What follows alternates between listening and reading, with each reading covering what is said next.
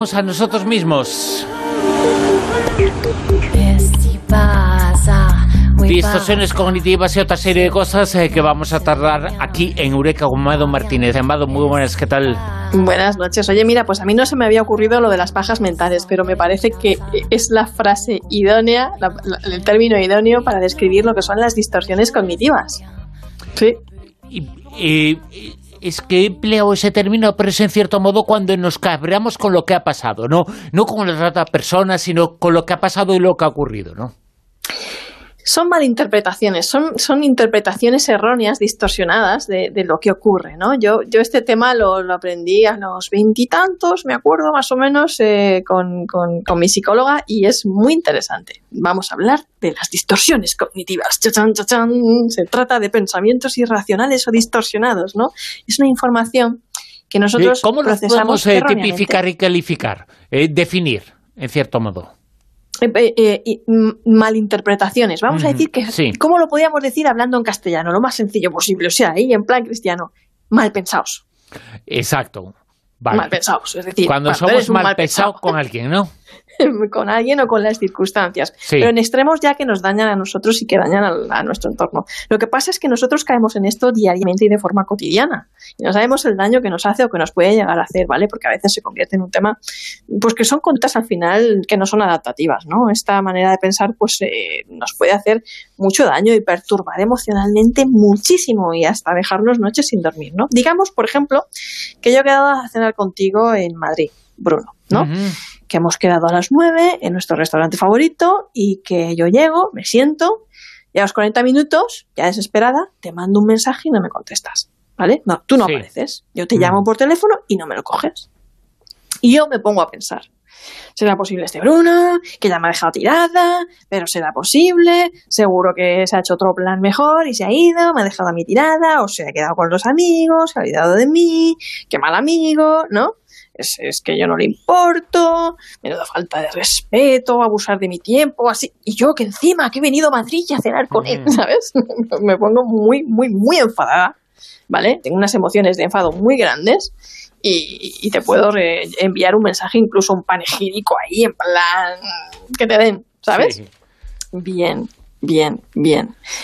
O mm, digamos que, que, bueno, eh, digamos que mi novia me envía todos los días un mensaje de buenos días o de buenas noches y una noche no me lo manda. Y a mí me da por pensar. Claro, ¿qué es que ya haciendo? Ya no me quiere. claro, ¿qué estará haciendo? si me quisiera me lo enviaría, ¿sabes? O digamos que yo recibo un correo electrónico de mi jefa y me dice que quiere verme eh, al día siguiente en su despacho. Y a mí y me da ya piensas o peor, ¿no? Claro. Ya está, me va a despedir, ¿sabes? Sí, sí, sí. Mm, que panda el cúnico, como luego dicen, ¿no? Sí. Bueno, pues podría poner más ejemplos. Estos pensamientos, obviamente, pues producen emociones muy intensas, de decepción, de dolor, de ansiedad, miedo, ¿no? Ira, a veces, muy fuerte, cólera. ¿Y cuál será nuestra conducta? Pues, pues probablemente pues eh, reaccionaremos fatal, ¿no? Porque cuando tienes esas emociones actúas y reaccionas fatal. Y, mm, y bueno, y, es como, ah, que, no me envías un mensaje, ¿no? Como que no quieres saber nada de mí. Pues yo te mando un mensaje ahí en plan, vale, hasta, hasta te bloqueo si me da la vena, ¿no? Que es lo que el refranero popular conoce como primero pegas y luego preguntas. Porque tú en realidad no sabes qué ha pasado. Y por qué no has venido a cenar, ¿no? Conmigo. O porque no me has mandado un mensaje. O a lo mejor no significa que no me quieras o lo que sea, ¿no? En fin, la cuestión es que volvamos a la situación anterior, que tú no has venido a cenar, Bruno, ¿no? Entonces, eh, yo he quedado contigo y eh, no has aparecido. Pero en vez de enfadarme, digamos que yo eh, pienso lo siguiente, ¿y si le ha pasado algo? ¿No? la emoción será diferente. No es me ha dejado plantada, no, no.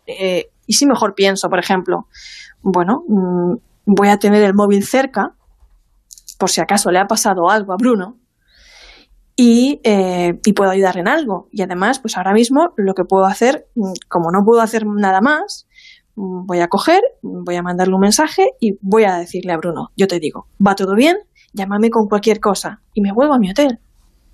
Y ya me enteraré y cuando tú me digas, me des señales, pues ya veremos a ver qué pasa, ¿no? Yo te diré, pues mira, mírate, ¿qué te ha pasado? Y tú me dirás, me explicarás qué te ha pasado, ¿no? Entonces esto ya es una emoción más, más racional y más agradable eh, y dentro de la inquietud que yo pueda tener, la preocupación que yo pueda tener por ti, lo voy a manejar, ¿no? No voy a enfadar, ni me voy a poner así.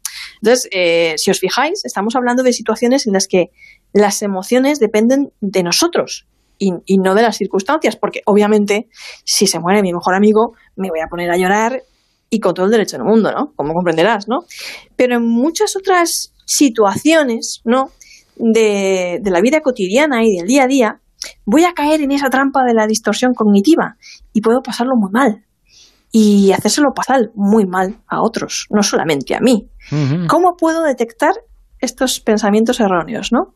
Porque la gente dirá, bueno, ¿y yo qué sé si yo estoy teniendo un pensamiento distorsionado y estoy reaccionando de forma totalmente extrema? y no estoy siendo racional, ¿no? Sí. Vale. Bien, ¿cómo lo podemos saber? Bueno, pues lo primero, con la objetividad, porque nosotros no podemos preguntar, bueno, este pensamiento está validado por la realidad, lo he comprobado, hay más testigos. Eh, por ejemplo, si yo digo que, que mmm, seguro que esta persona piensa que es un inútil, bueno, lo puedo comprobar. O sea, eso es verdad, lo ha dicho, o no será una interpretación mía. ¿vale? Si no hay verificación, si no hay observación, si eso no se puede verificar de ninguna de las maneras, nadie más te lo dice, ¿sabes? O sea, es que no puede ser, eso es leerle la mente a la persona y no se la podemos leer, ¿vale? Luego la intensidad, porque si yo interpreto la actitud, la, acción de otra persona de forma muy negativa y muy extrema, con una emoción muy intensa y totalmente descontrolada, a lo mejor, ¿vale? A lo mejor, esto ya es una pista también muy grande, a lo mejor es que eh, no es un pensamiento racional, ¿vale? Porque si fuera un pensamiento racional o adaptativo, seguramente mi emoción sería eh, más, más pausada, no sería tan intensa, ni la viviría de una forma tan desagradable. La podría manejar y tolerarla, ¿no? Uh -huh. Vale. Tercer punto, la utilidad. Esto hay que preguntárselo también. ¿Esta forma de pensar a mí me está ayudando? ¿O me está haciendo la vida más fácil? ¿O me ayuda a tener mejores relaciones con los demás, me hace sentir bien, me ayuda a lograr mis objetivos, a... preguntémoslo, eso, hay que preguntárselo, porque a lo mejor no está siendo útil, con lo cual a lo mejor es una conducta no adaptativa. Uh -huh. Cuarto punto, el lenguaje, o lo que los psicólogos llaman la polarización, esto del todo o nada, ¿no? Que es como que cuando nos da por decir, es que siempre, siempre, ¿vale? Ahí está el lenguaje, siempre me sale todo mal.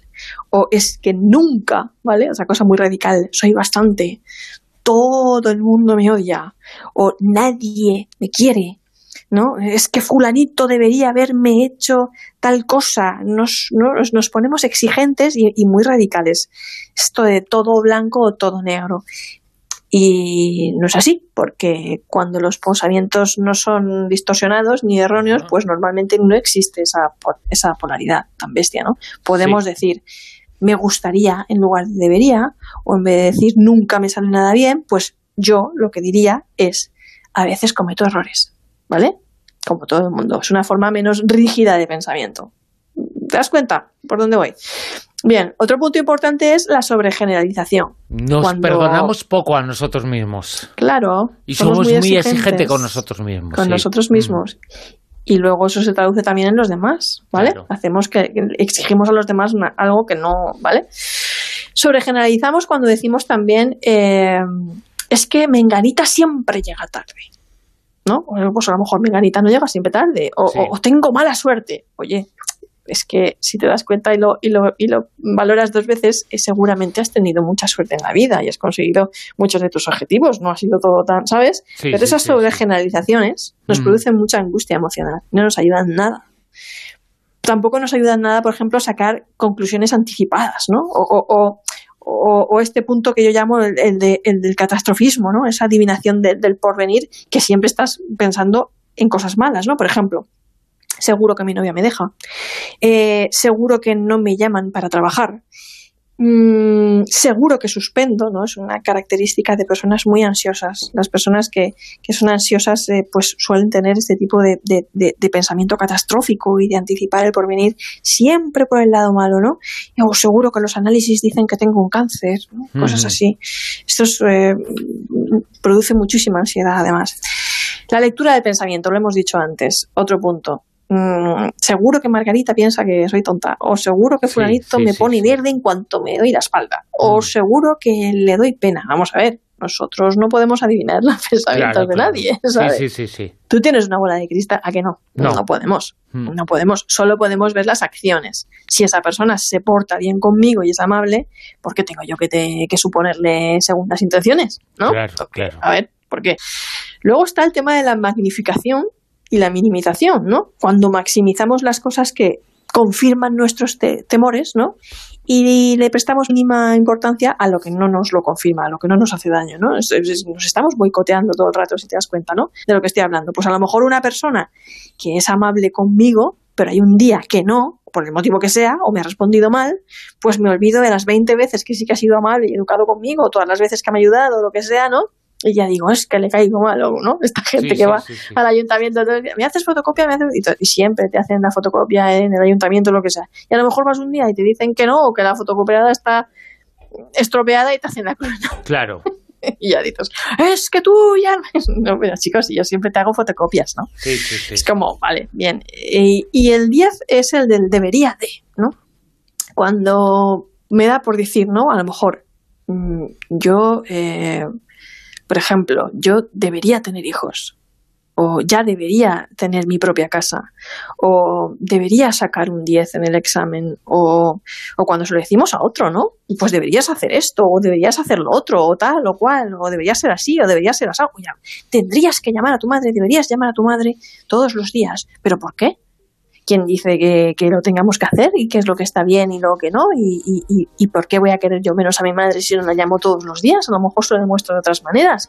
Y, quién me ha dicho a mí que tengo que sacar un 10 y ser perfecta en todos los ámbitos de la vida, ¿no?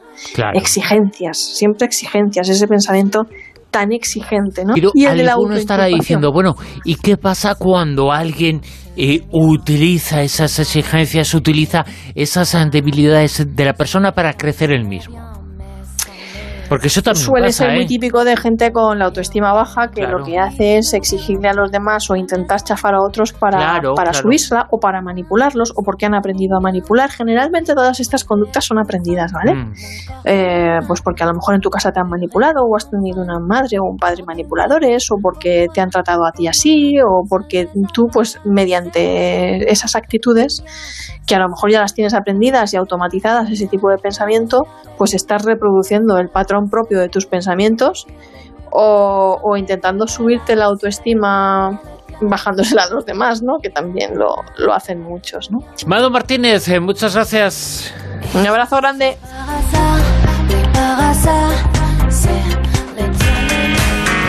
La rosa de los vientos en onda cero.